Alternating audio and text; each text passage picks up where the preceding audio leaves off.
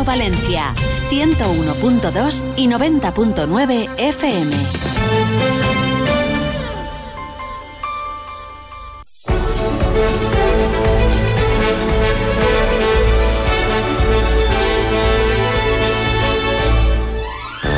Más de uno Valencia. Maripaz Fernández, Onda Cero.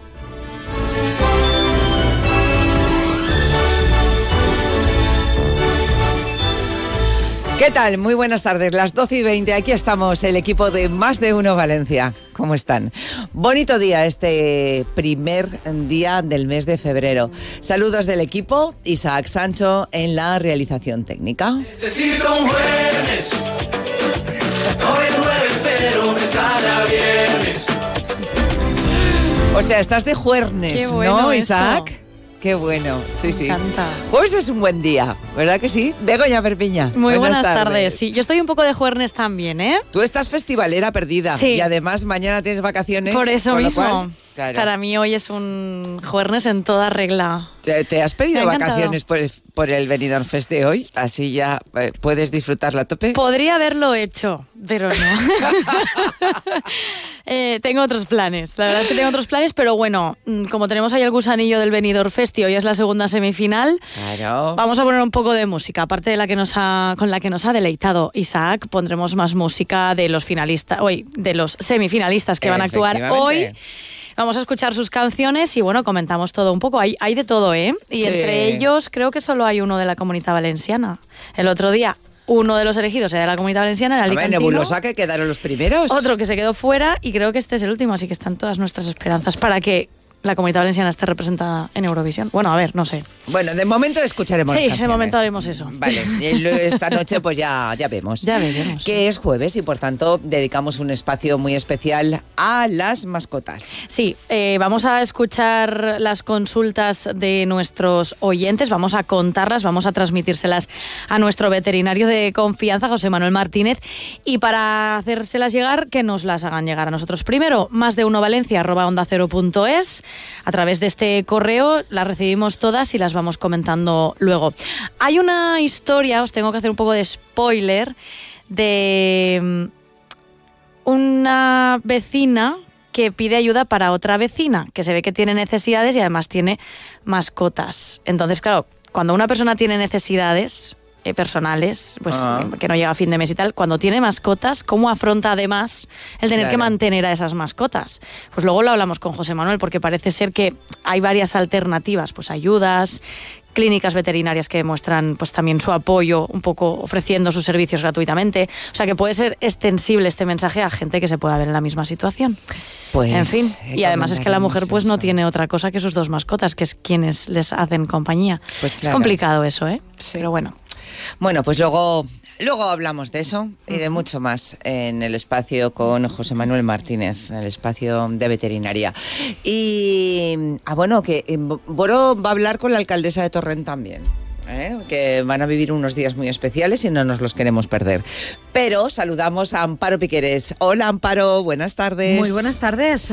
A ver, ¿qué nos traes hoy? Noticias más destacadas. Bueno, Cuéntanos. pues decir que la sección cuarta de la Audiencia Provincial de Valencia ha acordado esta mañana la suspensión hasta el próximo 21 de marzo, después de fallas del juicio del caso Erial por la enfermedad del letrado del principal acusado, el expresidente de la Generalitat Valenciana y exministro con el Partido Popular, Eduardo Zaplana. El abogado y exfiscal Daniel Campos, que ha representado a Zaplana prácticamente desde el inicio de la causa, ha sufrido recientemente una dolencia, una dolencia cardíaca de la que se encuentra convaleciente y por lo tanto el tribunal ha adoptado esta decisión tras reunirse hoy jueves con el resto de letrados presentes y escuchar sus posiciones en el inicio de la vista. Así que lo dejamos para el 21 de marzo este juicio, ya decimos, Ajá. será posterior a las fallas. Contarte también que el Departamento de Salud de Denia ha pasado ya hoy a gestión pública directa y se suma así a la reversión realizada en las concesiones sanitarias de Alsira y Torrevieja, aunque esta ha sido una transición mucho más tranquila y consensuada que las dos anteriores. A partir de hoy, los cerca de 1.300 trabajadores que desempeñan su labor en el departamento se integrarán en la plantilla del sistema valenciano de salud. Referente a esta reversión, se ha pronunciado hoy el PSP-PSOE, quien ha puesto en valor el trabajo, ha dicho, del anterior Consejo de Chimo para devolver la gestión pública al Hospital de Denia. Y así nos lo ha dicho el portavoz de Sanidad, Rafa Simo. También hoy la delegada del Gobierno Pilar Bernabe ha dado a conocer el balance socioeconómico de la gestión del Gobierno en 2023 y de la actualización también de los fondos europeos. Al respecto ha dicho la delegada que el Gobierno de España ha invertido más en la comunidad de lo que está invirtiendo el Gobierno propio de nuestra comunidad. Además, la Asociación Española contra el Cáncer advierte que uno de cada cuatro valencianos con cáncer pierde o deja su trabajo a lo largo de la enfermedad. Esta cifra supone el 28,4% de los 12.049 casos o nuevos casos de cáncer en la comunidad que se encuentran en edad laboral. Se ha dado a conocer hoy con motivo del Día Mundial contra el Cáncer que tendrá lugar el próximo domingo 4 de febrero. A nivel más local, contarte que una investigación iniciada en Valencia ha permitido desarticular una organización criminal dedicada a suplantar la identidad de las personas que se presentaban a los exámenes para la obtención de la nacionalidad española. Ha habido 11 detenidos de origen nigeriano y guineano. Siete de ellos han sido arrestados en Valencia y el resto en Madrid, Islas Baleares y Murcia. Cobraban entre 400 y 800 euros para presentarse a las pruebas en lugar de los verdaderos aspirantes, aprovechando su parecido físico con ellos. Vamos, Eh, desde eh, luego. en fin, esto es como decir que todos los chinos son iguales. O sea, vamos a ver. Exactamente. No Eh, son todos no iguales, sé. pero son muy parecidos. No sé. Y a algunos nos fin. cuesta diferenciarlos. Y también después de tres años de obras, la rehabilitación del antiguo Colegio Mayor Luis Vives ya es prácticamente una realidad. Fuentes de la Universidad de Valencia han confirmado a Onda Cero que la intervención está casi acabada a falta de algunos flecos en el exterior de este emblemático edificio de la avenida Blasco Ibáñez. El inmueble dejará de ser residencia de alumnos y agrupará todos los servicios de atención al estudiante de la universidad. Tenemos más, pero lo contaremos después. A partir de las 2 menos 20. Os escuchamos. Amparo, mil Gracias, gracias. hasta luego. Venga, hasta ahora. Eduardo Esteve. Buenas Hola, tardes. muy buenas tardes. Pues la verdad es que es un día frenético de llamadas, de mensajes, porque hoy se cierra el mercado y el Valencia está tratando de firmar a Rafa Mir, el futbolista del Sevilla. Ayer reactivó esa operación. En el Valencia nos dicen que son optimistas, que el jugador quiere venir, que el jugador está haciendo fuerza para venir al Valencia, que el Sevilla necesita sacar a Rafa Mir y que el Valencia sigue haciendo ese esfuerzo para que Rafa Mir se convierta en futbolista del Valencia. La primera oferta hacía referencia a un 30% de la ficha del futbolista y una opción de compra de 4 millones de euros que el Sevilla ha rechazado y por tanto habrá que subir esa oferta para que Rafa Mir se pueda convertir en jugador del conjunto de Mestalla. Esa es la noticia más importante, pendientes de lo de Rafa Mir. Ha hablado hoy la alcaldesa de Valencia, María José Catalán, en torno al nuevo estadio y ha reconocido que el Valencia presentó en el día de ayer nueva documentación para agilizar la licencia de obras. Hemos podido conocer cuál es esa documentación, lo vamos a trasladar a través de nuestra página web porque es un asunto un poco farragoso, pero lo que importa es que el Valencia sigue adelante para conseguir esa licencia de obras en torno al nuevo Mestalla y que hoy tenemos baloncesto a partir de las 8 juega Valencia Basket, un nuevo partido de Euroliga, lo hace frente al equipo del Alba de Berlín en Alemania.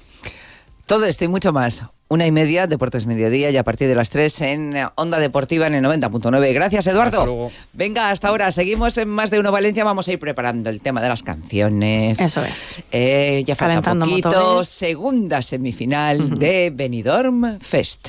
Más de uno Valencia. Onda Cero.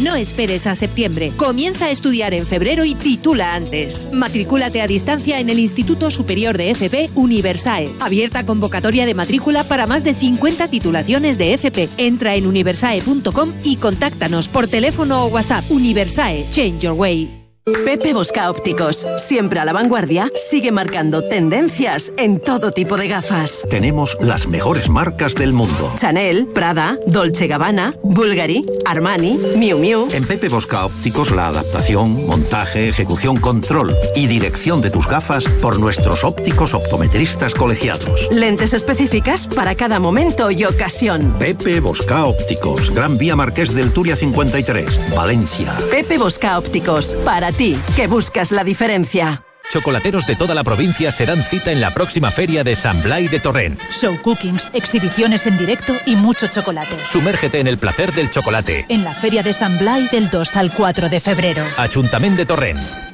Tengo un problema con los camiones. ¿Qué te pasa? Siempre tengo un par de camiones en taller y no llego. Pues arréglalos el domingo. Tú eres muy listo. Ya te digo. En Mercedes-Benz Baronía abren los domingos y con los precios de siempre para sus clientes. Mercedes-Benz Baronía. Solo dinos qué necesitas. Ahora también en la A7 salida Torrent a tan solo 10 kilómetros de Valencia. Belén Rueda protagoniza Salomé, obra revelación de la última edición del Festival de Teatro de Mérida del 13 al 18 de febrero en el Teatro Olimpia. Salomé, un espectáculo grandioso e íntimo que deja huella en el corazón. Del 13 al 18 de febrero, únicamente seis funciones en Valencia. Consigue ya tus entradas en teatro-olimpia.com o en la taquilla del teatro. Onda Cero Valencia. Un día más nos acompaña Rocío Barceló, directora de IMAD Spain. Bienvenida, Rocío. Hola a todos. Vamos a hablar de las molestas fisuras anales. ¿Qué son y qué tratamiento tenéis en IMAD Spain? Las fisuras es una grieta que se suele hacer en el ano por diferentes motivos. Es muy dolorosa e inhabilita muchísimo a todo, el- a todo el mundo que les sucede. Eh, empiezan a ponerse cremitas, empiezan a hacer tratamientos, pero eh, evidentemente a veces solamente se quita con la, con la cirugía. Nosotros proponemos una técnica que le hemos denominado neurolisis, que lo que hacemos es eliminar el dolor automáticamente porque lo realizamos en la misma grieta. No llegamos a ninguna parte del mecanismo de continencia. El paciente al día siguiente es, otro, es otra persona. Es rápido, evitamos los efectos secundarios y en una primera consulta informativa y gratuita le vamos a ver y diagnosticar y le vamos a explicar. Sin cirugía, eh, un punto muy importante. IMAD Spain, en el centro de Valencia, San Vicente 52, teléfono 629-626225. Gracias, Rocío. A vosotros. En Renault Talleres Square Vehículos de Ocasión siguen las rebajas. Disponemos de más de 300 vehículos de ocasión de todas las marcas. Turismo, SUV, furgonetas de todos los modelos, hasta 4.000 euros de descuento. Visítanos en Renault Talleres Square o en talleresquart.com. Todos nuestros vehículos con garantía y financiados hasta en 8 años. Aprovechate de nuestras rebajas en Talleres Square Vehículos de Ocasión. Calle Primero de Mayo 44, Cuart de Poblet. Buscas transparencia y profesionalidad. Monreal y Ferreres Abogados Grupo AC3. Si tienes deudas y quieres empezar de cero, consúltanos. Somos especialistas en ley de segunda oportunidad y concurso de acreedores para que puedas rehacer tu vida sin cargas económicas. Monreal y Ferreres Abogados. Contáctanos en Almirante Cadarso 3 y en monrealyferreresabogados.com. Te compra tu coche, te compra tu carro, te compra tu buga. Te compra tu furgo, te compra tu moto, te compra tu auto, caravan. ¿Te han hecho una oferta? Te la mejoramos. Has oído bien. Mejor precio garantizado y compromiso de pago en 24 horas. Ven a vernos.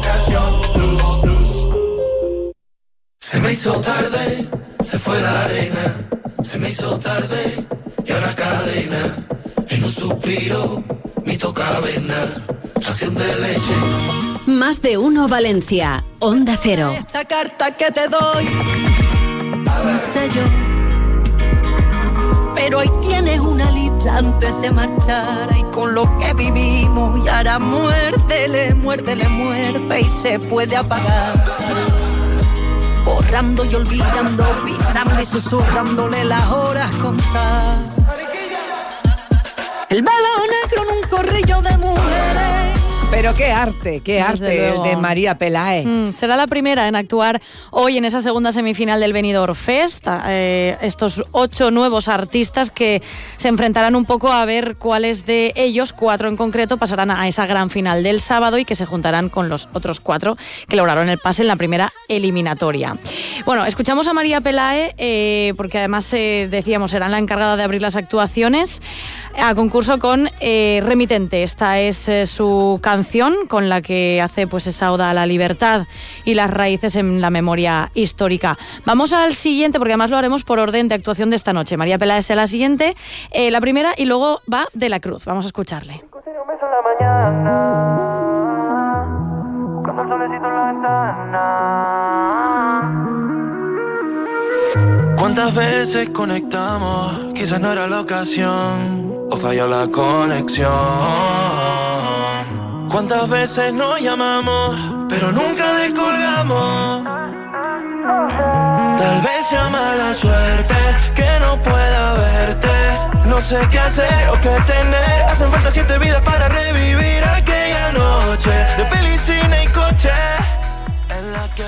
Bueno, pues de la Cruz intentará eh, con Beso en la Mañana, eh, tema de influencia urbana latina con ligera base electrónica, eh, justo, digamos, antes de que otro dúo, en este caso el de Marlena, pues nos deleite con Amor de Verano. Estas serán las terceras en actuar. ¿Sonará diferente a, a lo que venimos escuchando por ahí o Mm. no? Salimos de dudas. Isaac, por favor, una de Marlena.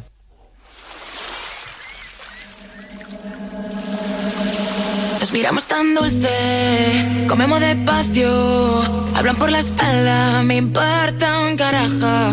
Nos miramos tan dulce, comemos despacio, sentada en la nube, me tienes volando. But I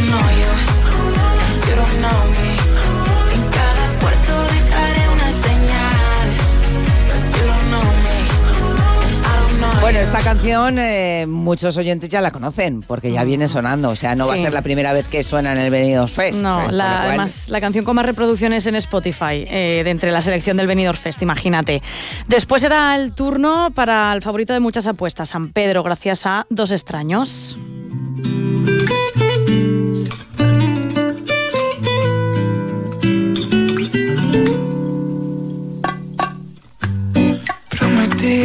Tan bonito cuando nos conocimos.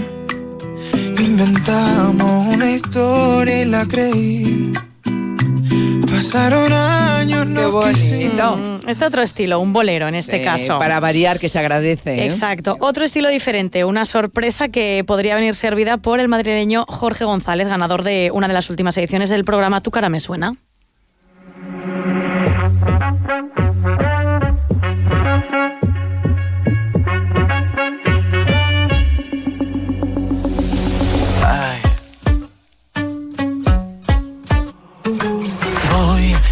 Corazón. Aquí te vengo a mi manera. Ay, madre mía, qué calor. Y a mí que está buena. Señorita, así se baila. Que la noche no se apaga. Europea, americana. Los tambores se desatan. Y vuela, vuela sin bajar. Todo el mundo a vivir el presente. Que llega el ritmo a la ciudad. Yo te traigo el fuego caliente. Sube, honey, Bueno, pues eso, su tema caliente, muy diferente creo también al un poco la, la persona que le seguirá, que es la gallega Yolisa con su eh, No se me olvida. A ver, Yoli. Si hay luz detrás de la montaña, habrá algo más después de ti. Me quieres siempre tan desordenada. Y como nos queda poquito tiempo, Maripaz, eh, le seguirá Roger Padros con el Temps, que suena así.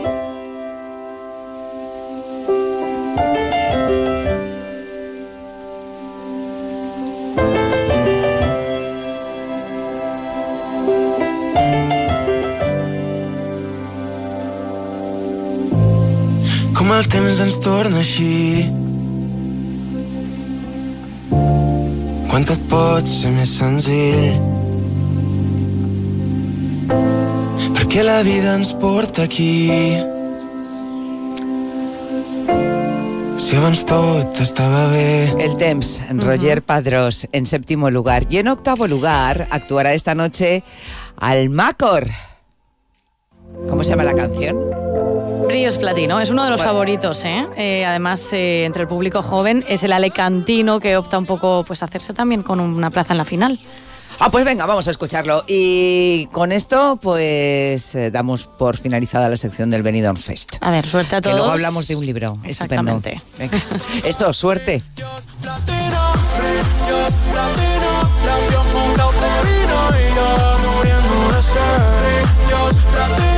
Brillos, platino, a fuego tu vestido, corazonito de gel. Y tienes lo que yo estoy buscando, que te ande esquivando, no volvemos a ver. Brillos, platino, brillos, platino, labios mojados de vino y ya muriendo de sed. Brillos, platino.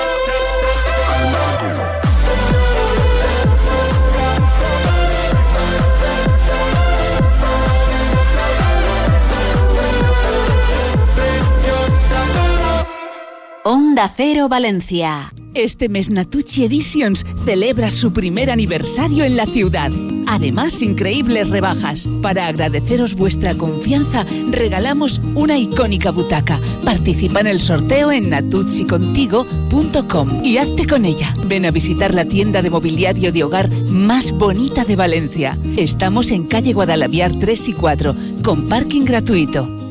Este año Todd Ducha da la campanada. Desde el 1 de enero al 31 de marzo, Todd Ducha, líder en cambio de bañera por platos de ducha y reformas integrales, se une con el fabricante líder en mamparas Profiltec para regalarte un 20% de descuento en sus mamparas a medida. Todd Ducha, en Azcárraga 32 y San Vicente Mártir 342. Todd Ducha y Todd Cocina. Experimenta una forma única de imaginar la casa de tus sueños. El principal riesgo del colesterol elevado son las enfermedades cardiovasculares. Ponte en guardia con una dieta saludable, ejercicio físico y Nivecol Forte, con coenzima Q10, levadura de arroz rojo y fitoesteroles vegetales concentrados que con una ingesta diaria de 800 miligramos contribuyen a mantener niveles normales de colesterol sanguíneo. Nivecol Forte, de laboratorios. Mundo Natural. Consulta a tu farmacéutico dietista y en parafarmaciamundonatural.es. En La Picaeta, tu bar de toda la vida, nos hemos puesto guapos para ti. Ubicados en la calle Albalá del Staronchers 12 y en Orriols, Duque de Mandas 37. Te invitamos a redescubrir la esencia de barrio. Descubre los mejores platos tradicionales y tapas de toda la vida. Descubre tus bares, reserva tu mesa en barlapicaeta.com. Te esperamos. Chocolateros de toda la provincia se dan cita en la próxima feria de San Blai de Torrent. Show cookings, exhibiciones en directo y mucho chocolate. Sumérgete en el placer del chocolate. En la Feria de San Blai del 2 al 4 de febrero. Ayuntamiento de Torrent. La ciencia también tiene su gracia, su punto de humor. Compruébalo. Visita la exposición Ciencia, Innovación y Molde Humor. Del 15 de diciembre al 4 de febrero en el edificio del reloj del Puerto de Valencia. Entrada libre. Tu saber ocupa lugar en el Puerto de Valencia. Dolor de espalda, hernias discales. Te han dicho que la única solución es la cirugía. ¿No puedes hacer deporte? Ven a Cetradec. Tratamos tu dolor o hernias discales mediante potenciación controlada por ordenador. Dejarás la medicación, te olvidarás de la cirugía y no tendrás límites en tus actividades. Cetradec, Avenida Pío 1217, Valencia. Cetradec-valencia.com. Especial Gente de Fallas, inauguración exposición del Ninot. Este viernes día 2, a partir de las 7 de la tarde y a través del 90.9 y la web de Onda Cero y en directo desde la Ciudad de las Artes y las Ciencias, especial inauguración exposición del Ninot. Desde las 7 de la tarde, 90.9 y web de Onda Cero. Te esperamos.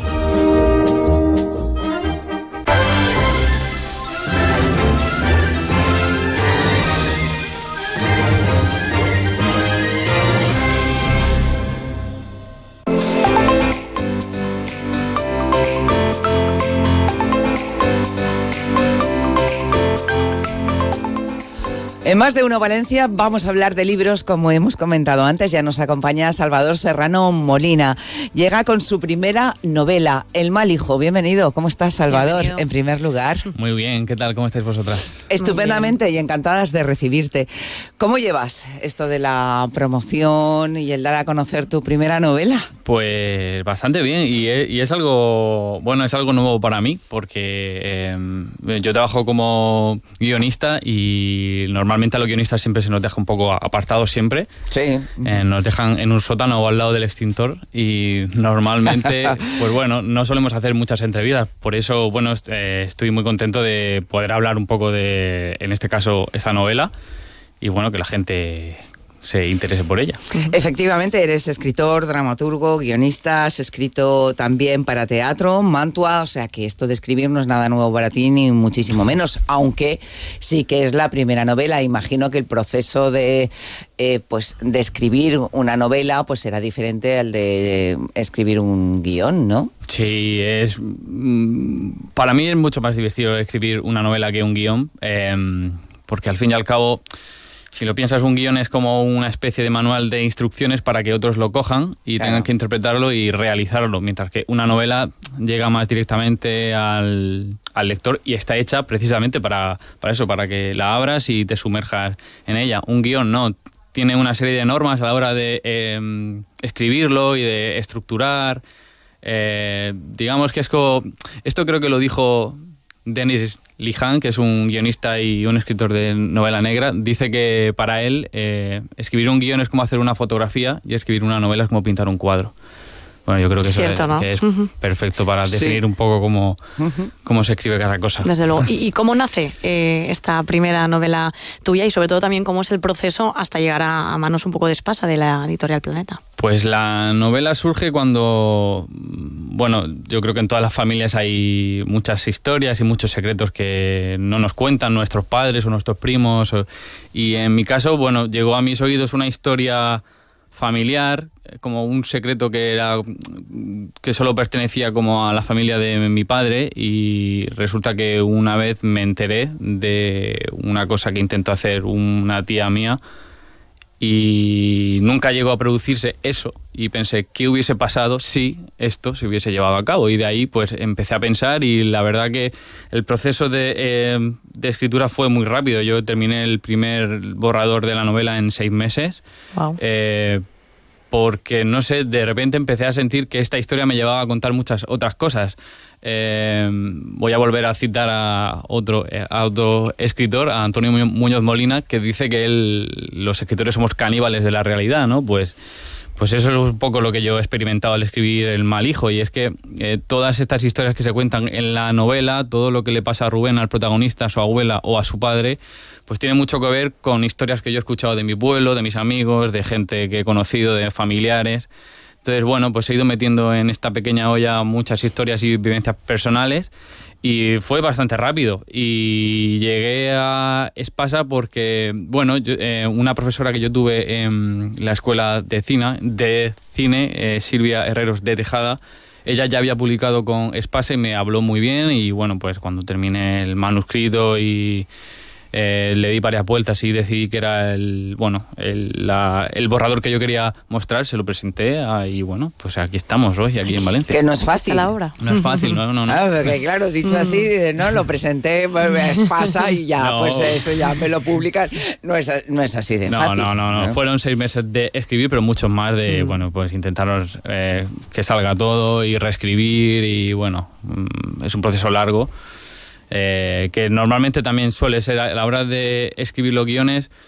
Cuando te dan luz verde a escribir un guion, creo que es mucho más rápido todo. Aquí- en la novela te puede demorar años y años y años y te puedes eternizar. Pero bueno, afor- afortunadamente ya está el libro en las librerías y para que lo disfrute todo el mundo. Bueno, eh, basado en hechos reales de algo que no llegó a ocurrir, Eso pero es. que sí que llegó a ocurrir en tu novela, ¿no? Y entonces, claro, como no queremos hacer spoiler, Exacto. tú mismo que eres el autor. A ver qué eh, podemos contar y qué no, ¿no? ef- efectivamente, cuéntanos tú. Pues eh, bueno, hay un cierto misterio porque cuando empieza la novela eh, arrancamos con Rubén, que es el protagonista, que es un niño que tiene 11 años. Eh, es verano, uno de los veranos más calurosos que se recuerdan en, Murcia, en la huerta, y lo vemos que está acompañando a su abuela Pascuala y están atravesando un campo de, de naranjos y la abuela quiere llevarlo hacia un lugar, hacia una caseta. Dentro de esa caseta ella tiene a alguien escondido eh, y quiere compartirlo con, con su nieto. Y resulta, bueno, que ese mismo verano el padre de Rubén ha desaparecido. Por lo tanto, a lo largo de la novela, pues iremos descubriendo que puede que la abuela tenga algo que ver con la desaparición del padre de Rubén.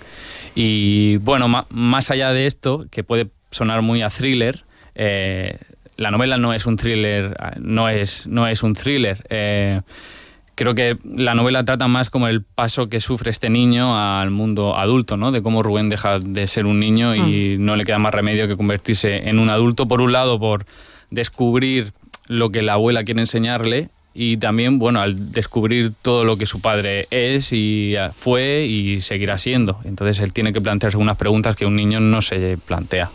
Podemos decir que es una novela un poco más, pues eso, dramática, emocional, no Sí. más que thriller. Tú, tú lo estabas comentando, Sí, sí. pero sobre todo también por el, el protagonista, 11 años, un niño que va descubriendo cosas igual a una edad muy temprana. Lo que nos hace ver es que, y seguro que los lectores en algún punto nos vemos ref- eh, reflejados, es ese crecimiento personal y el descubrimiento, ¿no? Que es lo que sufre eh, Rubén en sus propias carnes. Claro, él va, bueno, él digamos que va creciendo un poco de manera forzada justo en ese verano por bueno por toda la información que le va llegando por todo lo que va descubriendo y bueno un poco por su, situación familiar también porque eh, bueno él viene de una familia un poco complicada sus padres están separados su madre es gitana él está siempre entre dos mundos nunca se ha sentido gitano nunca se ha sentido payo nunca se ha sentido parte de la familia de su padre y ahora tiene que empezar a serlo cuando empiezan a vivir con su con su abuela digamos que incluso en, en, el colegio tampoco puede sentirse cómodo porque al venir de una familia gitana siempre lo han estigmatizado mucho.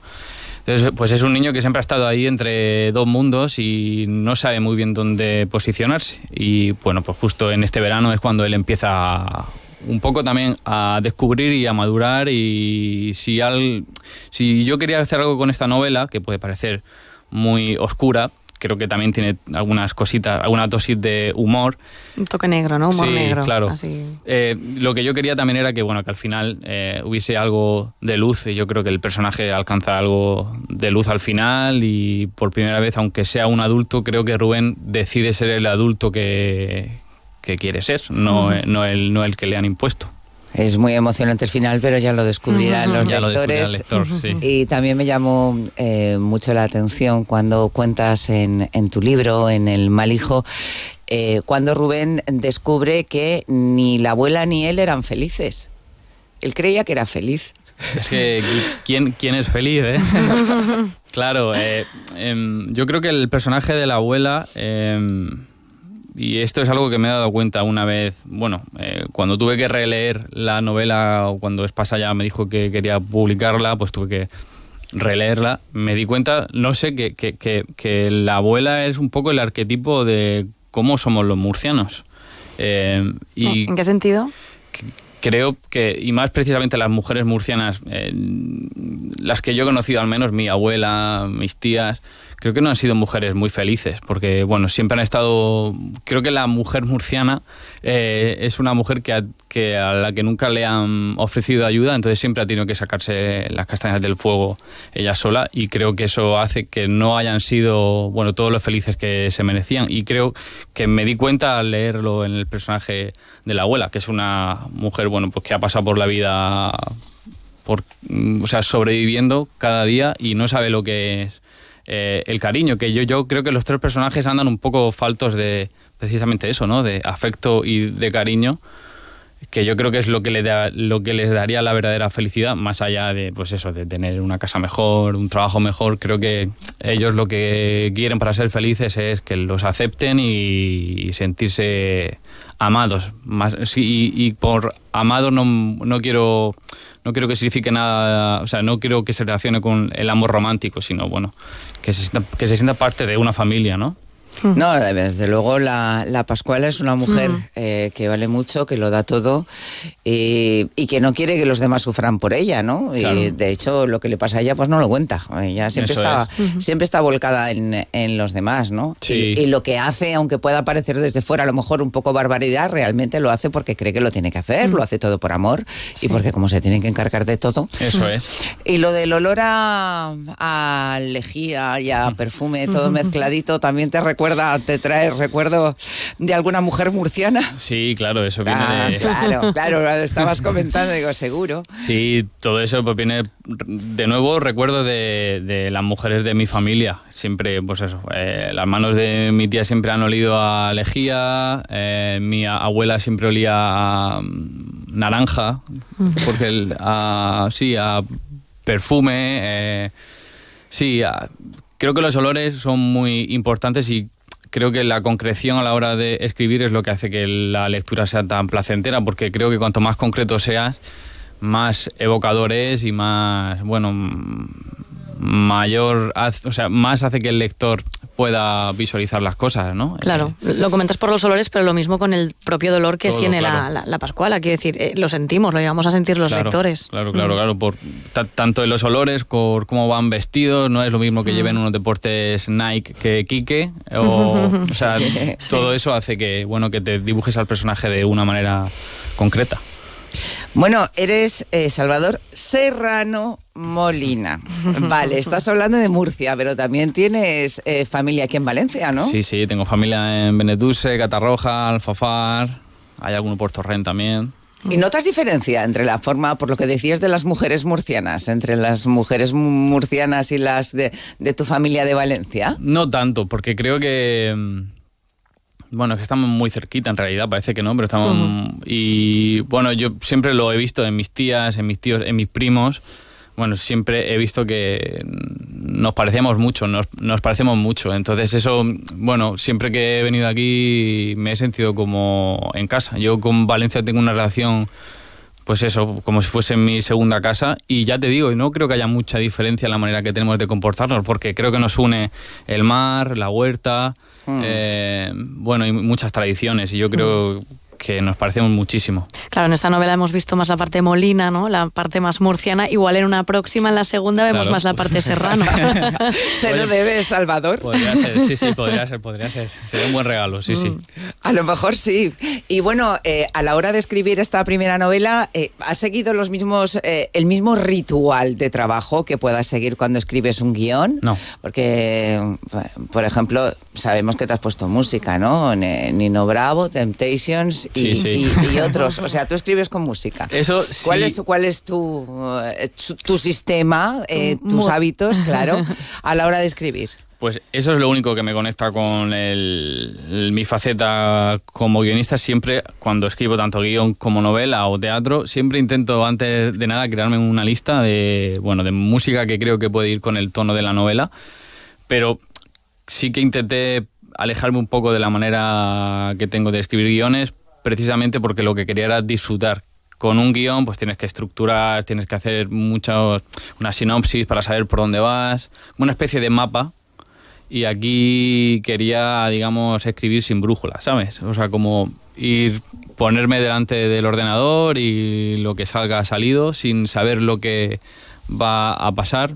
No sé, creo que es más divertido. Creo que creo que eh, cuando estaba escribiendo la novela sí que sentía que estaba que estaba jugando, ¿no? Que es un poco lo que por lo que yo empecé a escribir. A mí nadie me pidió ponte a escribir un cuento, sino que me puse por primera vez porque me divertía y eso es lo que he sentido con la novela, cosa que no siento con el guion. Al final se ve reflejado en cinco partes, 52 capítulos, es decir, un poco de esquema nuestro como lectores mental sí hay, pero a la hora tuya de escribir es como va surgiendo, va surgiendo, Claro. y lo que decías al principio de la entrevista, que de una historia salen las otras, se va ramificando y se va extendiendo.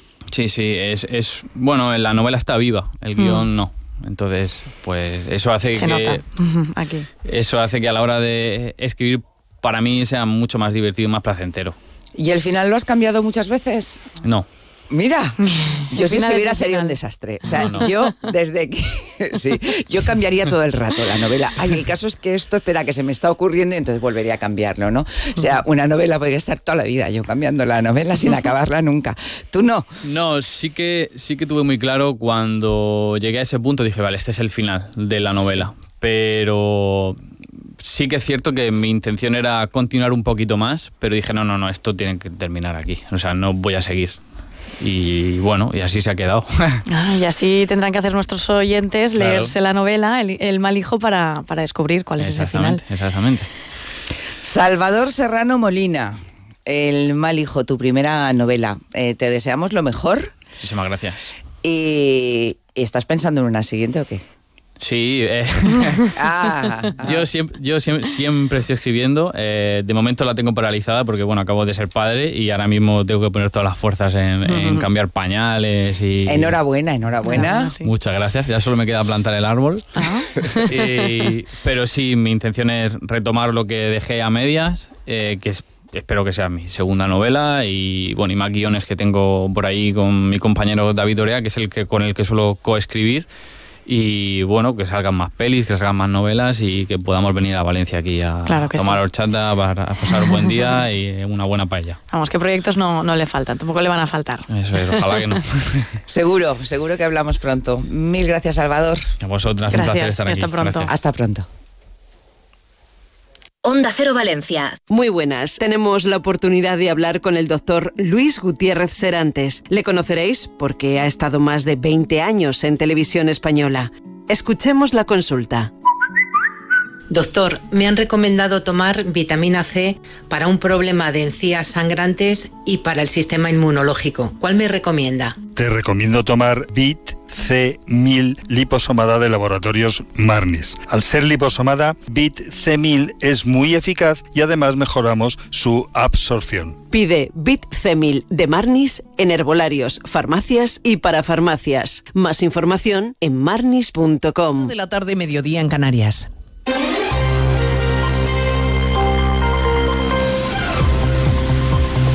Noticias en Onda Cero.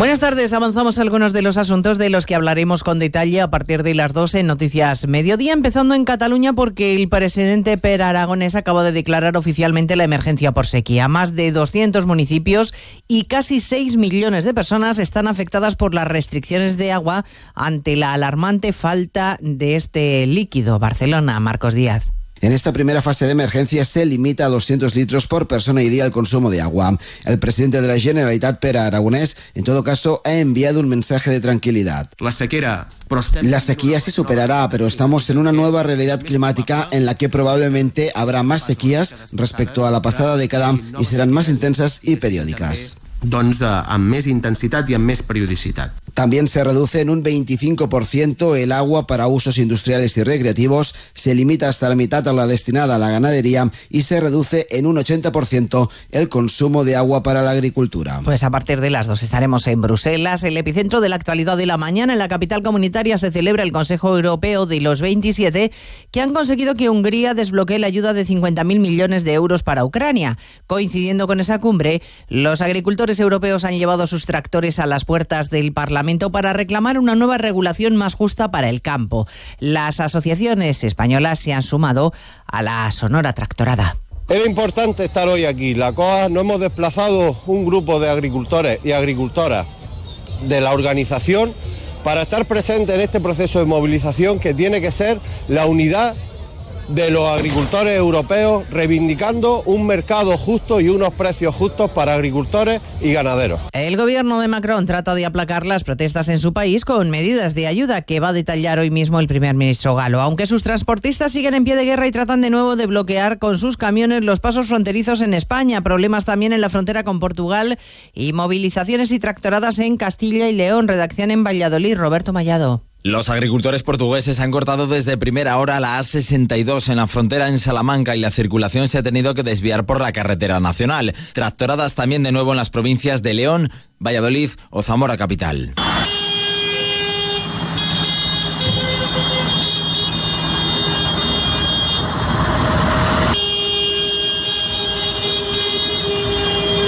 Denuncian los agricultores lo que consideran la peor PAC de la historia, con una burocracia inasumible y también exigen que se endurezcan los controles a los alimentos que llegan desde otras zonas de producción. A partir de las dos recorremos los puntos más conflictivos y hablaremos de las críticas que algunos dirigentes políticos, como el portavoz de Sumar, Íñigo Errejón, siguen dedicándole a los jueces. Pese a la petición de ayer del presidente del Poder Judicial reclamando que les dejen en paz, como recordarán. Desde Bruselas, donde participa en la reunión del Grupo Popular Europeo, Núñez Feijóo ha insistido en que dará la batalla en Europa para defender el Estado de Derecho.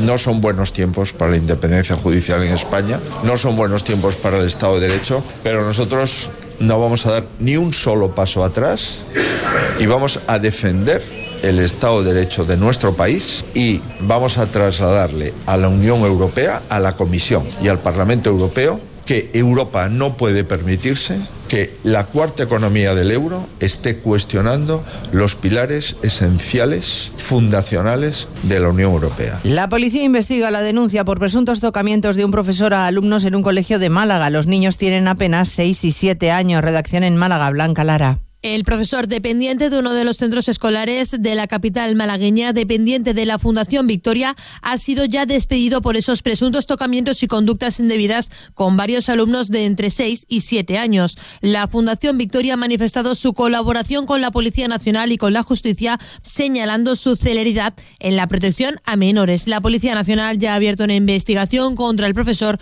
tras recibir la denuncia. Y además, la Organización Mundial de la Salud acaba de hacer públicas las cifras de incidencia incidencia de cáncer en el mundo. Calcula que aumentará un 77% en 25 años. Belén Gómez del Pino. Hasta los 35 millones de diagnósticos en 2050 frente a los 20 millones de 2022. Esta explosión de casos se debe tanto al envejecimiento como al crecimiento de la población, pero también a la mayor exposición a factores de riesgo como el tabaco, el alcohol, la obesidad y la contaminación atmosférica. El cáncer de pulmón sigue siendo el más frecuente en todo el mundo con 2 millones y medio de casos. Le sigue muy de cerca el de mama y ya por detrás el color rectal, el cáncer de próstata y el de estómago. En todo el mundo hay 53 millones y medio de personas supervivientes de cáncer. Pues de todo ello hablamos en 55 minutos, cuando resumamos la actualidad de esta mañana de jueves 1 de febrero. Elena Gijón, a las 2, Noticias Mediodía.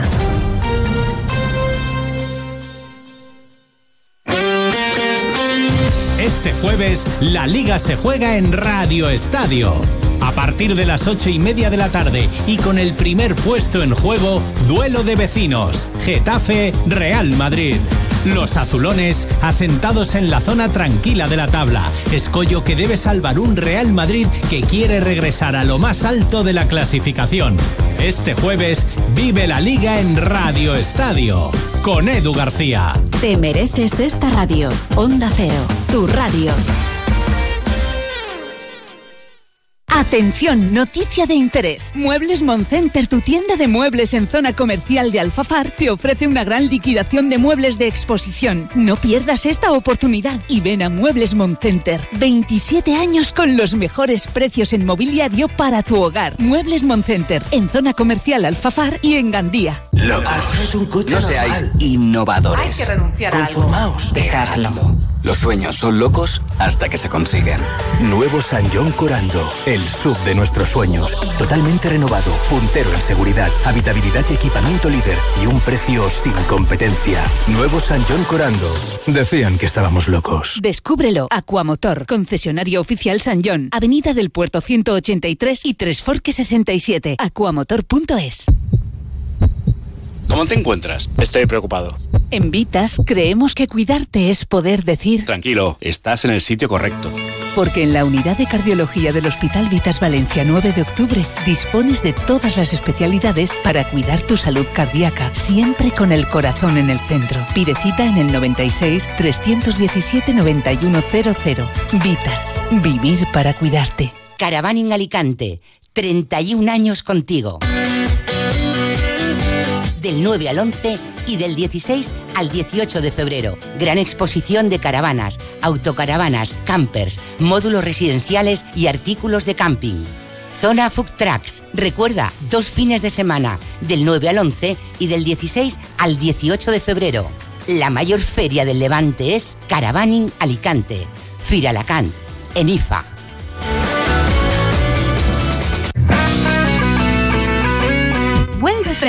La mítica serie de los 90 cobra vida en el escenario. Rachel Ross, Chandler, Joey, Phoebe y Mónica llegan a Valencia con el musical de éxito en Broadway. Desde el 15 de febrero, disfruta de Friends de Musical Parody en el Teatro Flumen. Consigue tus entradas en teatroflumen.es.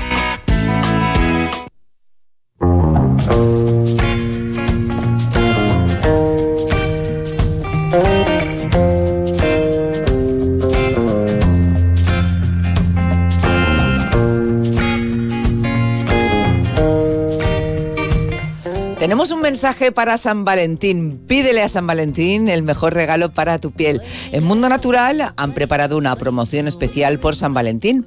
Pack Antiedad Posidonia al 20% de descuento. El pack contiene crema facial antiedad, serum facial y de regalo un contorno de ojos. Un fabuloso pack de cosmética con ingredientes naturales. Y Colacel Platinum también con el 20% de descuento.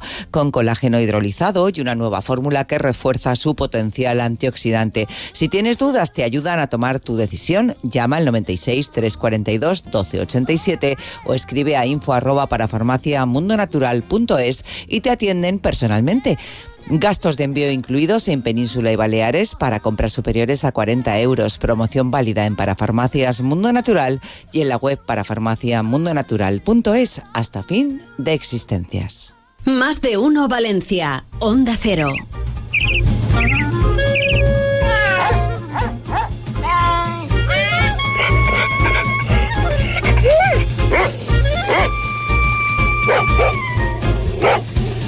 Bueno, pues ha llegado el tiempo de nuestras mascotas. A ver. Venga, vamos Aquí allá. todas. Aquí estamos ya.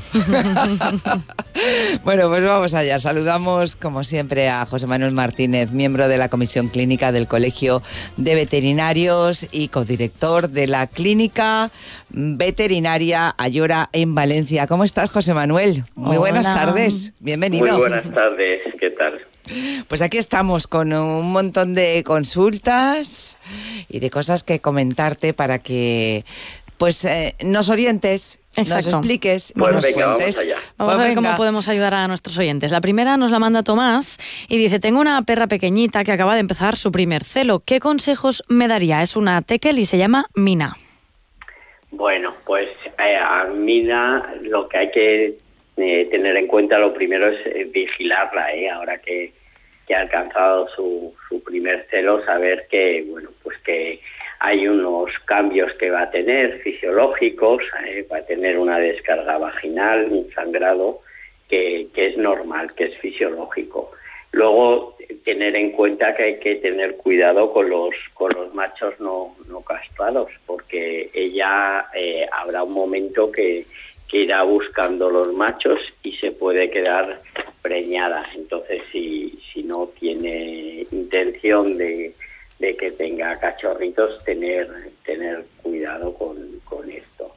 Luego también, pues para que no manche en casa, eh, se le puede poner una ropita, unas braguitas eh, con una especie de salva slip para que no que no le manche pues, los muebles en casa. Y luego, pues decir a Tomás que ya que ha estado, que ha alcanzado el primer celo, que considere la esterilización, ¿eh? que es muy conveniente. ¿Y a los machos cuándo es conveniente esterilizarlos?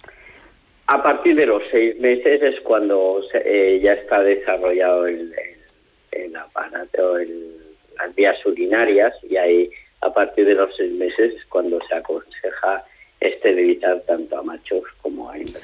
¿Y qué cambios se producen en los machos? O sea, que al margen de que ya no va a poder tener descendencia, eso es evidente, eh, cambian de actitud, eh, marcan menos territorio, o sea, ¿qué cambios se pueden menos- ver?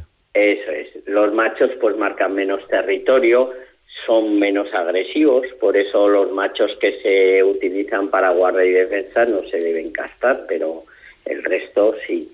Eh, pueden tener una tendencia a coger algo más de peso, ¿eh? pero fundamentalmente son, son eh, cambios relacionados con las hormonas sexuales. ¿eh? Marca el territorio, la agresividad con otros machos, pues eso cambia. Bueno, pues vamos con la siguiente consulta. Nos la manda Lorena y dice, mi gato tiene estreñimiento. Hace cuatro días que le limpio el arenero y no encuentro heces. No ha habido ningún cambio en el pienso o en su alimentación. ¿A qué puede deberse y cómo lo puede tratar? Nos pregunta Lorena. Bueno, pues cuatro días sin, sin defecar el gato es una cosa seria. ¿eh? Convenía que, que lo viese un, veterinario. ¿eh? Eh, ¿A qué puede deberse? Puede, puede deberse a muchas cosas. Aunque dice que no ha cambiado la alimentación, habría que ver si puede haber ingerido algún, algún juguete o, algún, o tiene alguna bola de pelo que esté obstruyendo. Eh, no sé si ha habido algún cambio en el ambiente que le, que le hace que, que no pueda ir al arenero o que, o que esté incómodo en el arenero.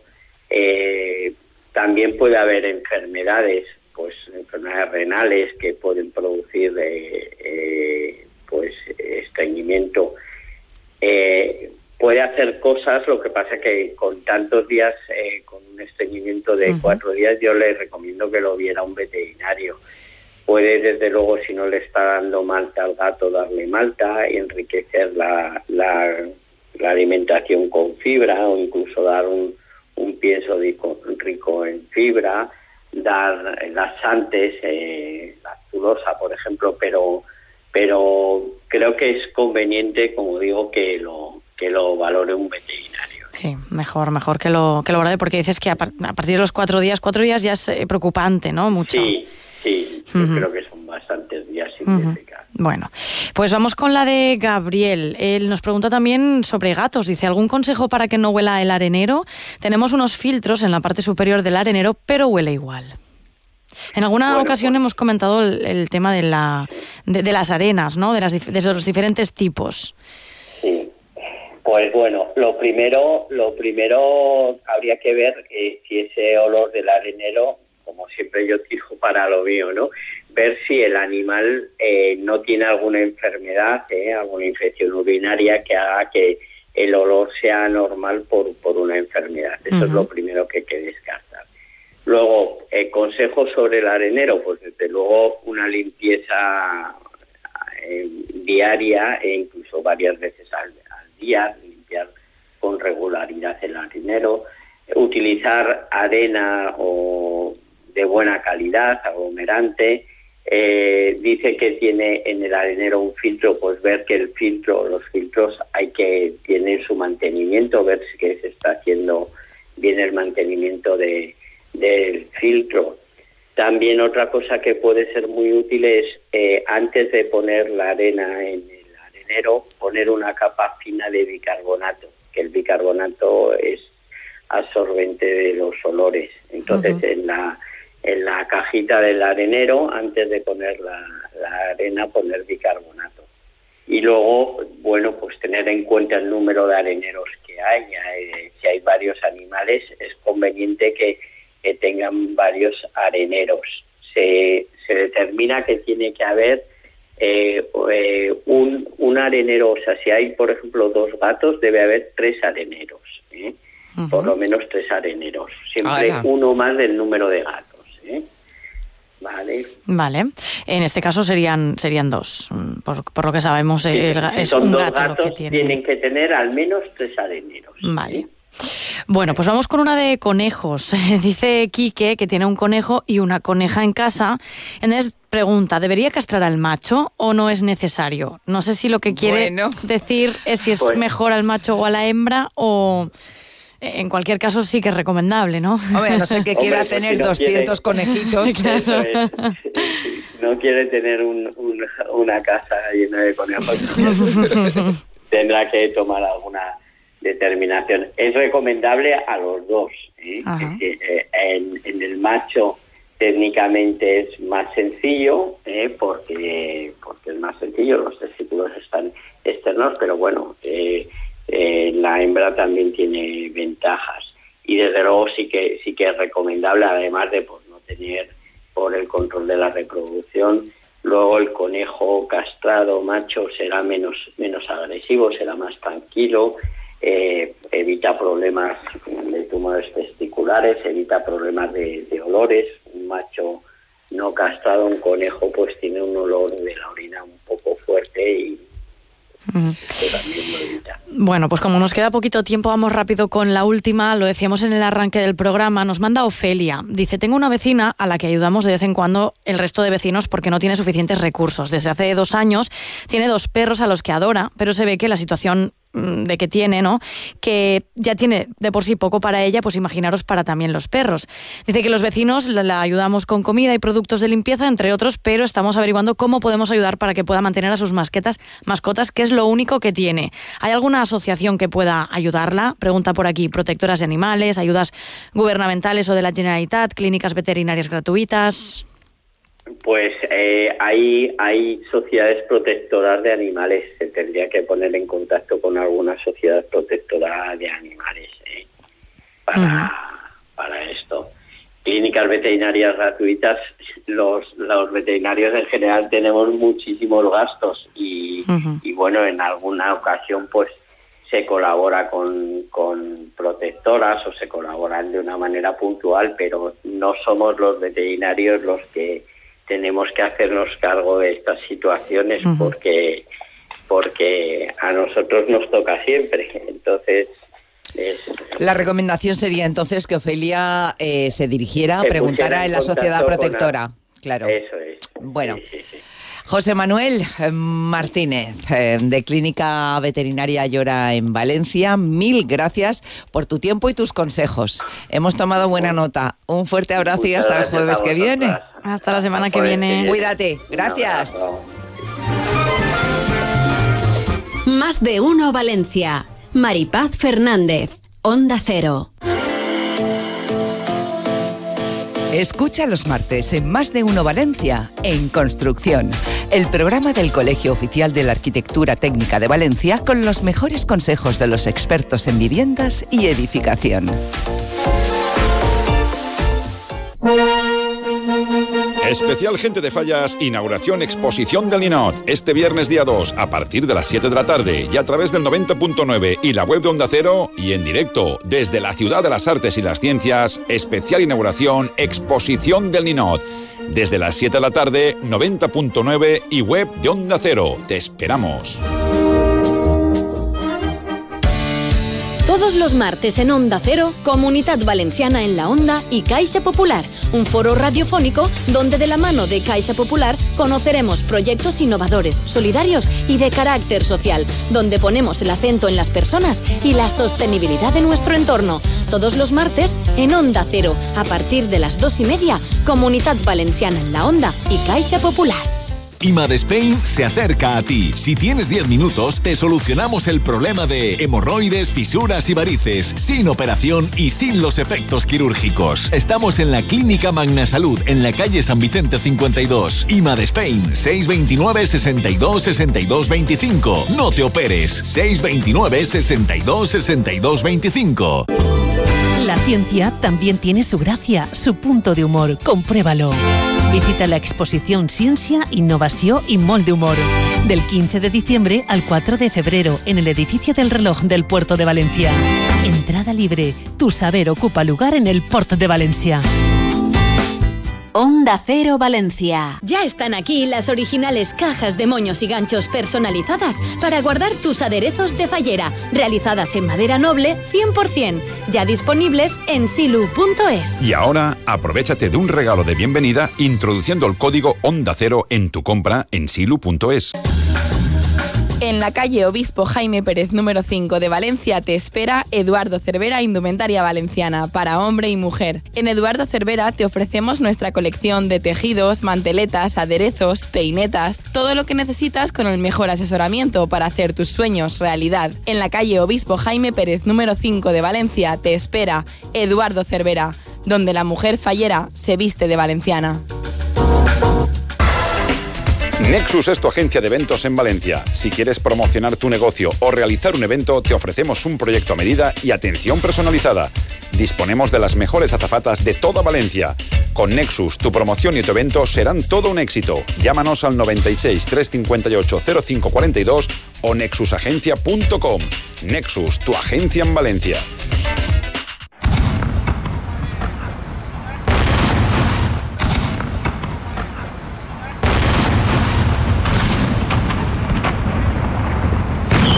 Gente de Fallas, con Boro Peiro.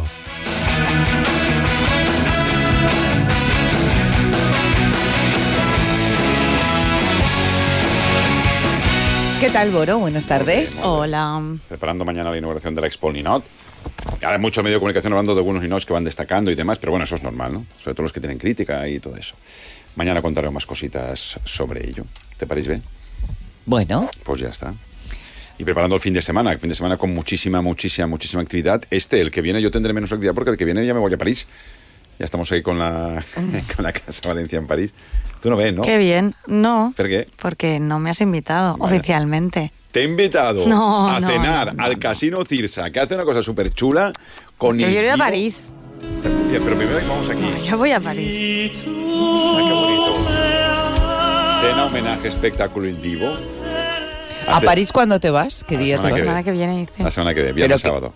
Ah, el viernes y el sábado. Sábado y domingo, viernes, sábado y domingo. Muy bien. Pues eso, puedes reservar en casinocirsa.com. Es el próximo día 10 de febrero. Es para que celebres San Valentín ahí a lo, a lo best, quien sea que nos escuche, ¿no? Mujer.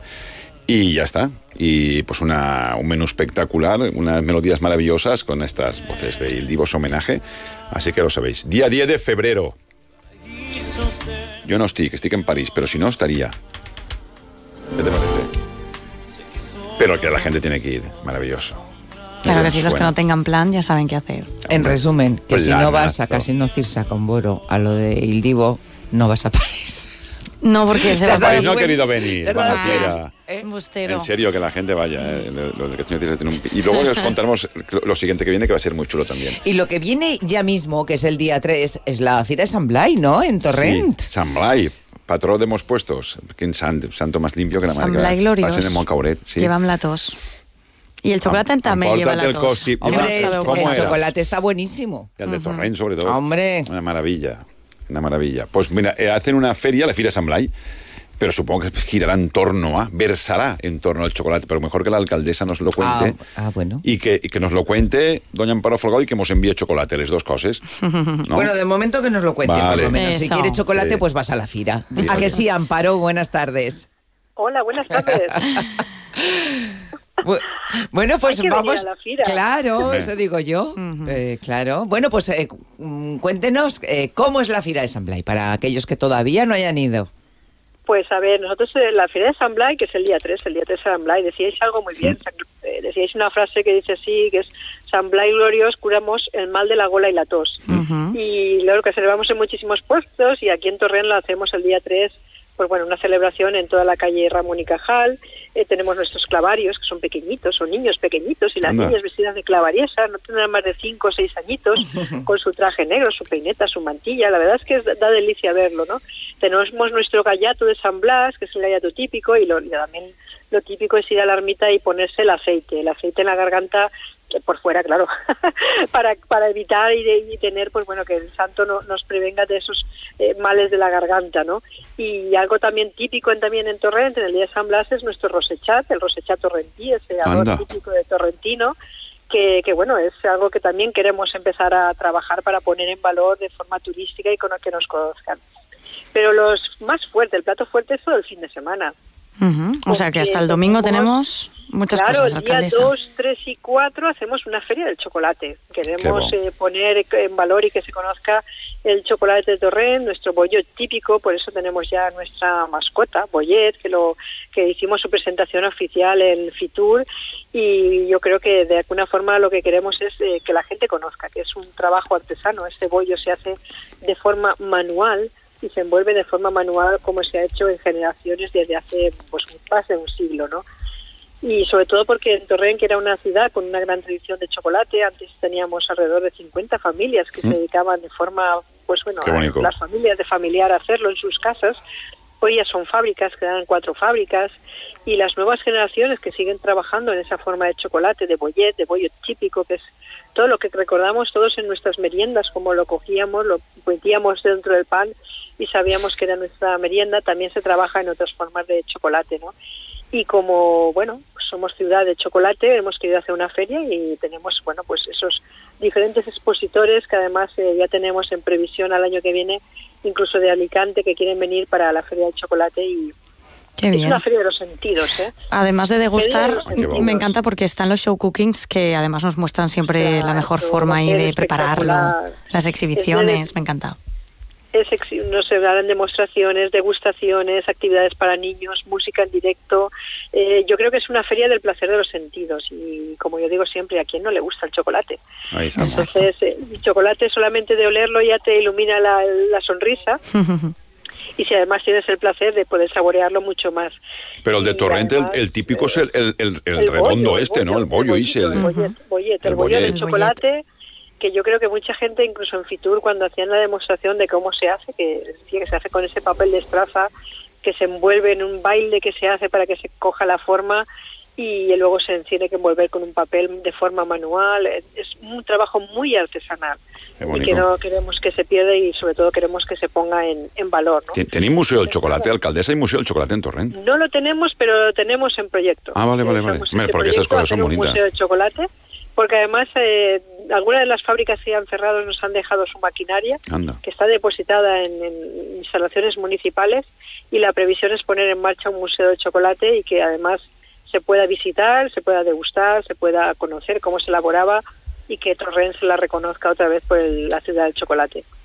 Pues estaremos en Torrent este fin de setmana. Ara va, ja, teni, ja tenim plan. Eso es. Pues ya sabeu, 2, 3 i 4 vos espera Ah, per les vitamines torrentines. Mel, Gràcies, Mel, alcaldessa. no, més que mel. Mel, chocolate.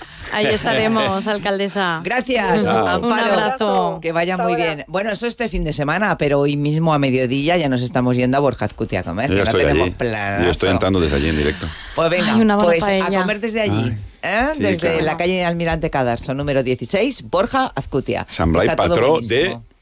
Que de, de que nos vamos. Benaguasil, de la capital del Món.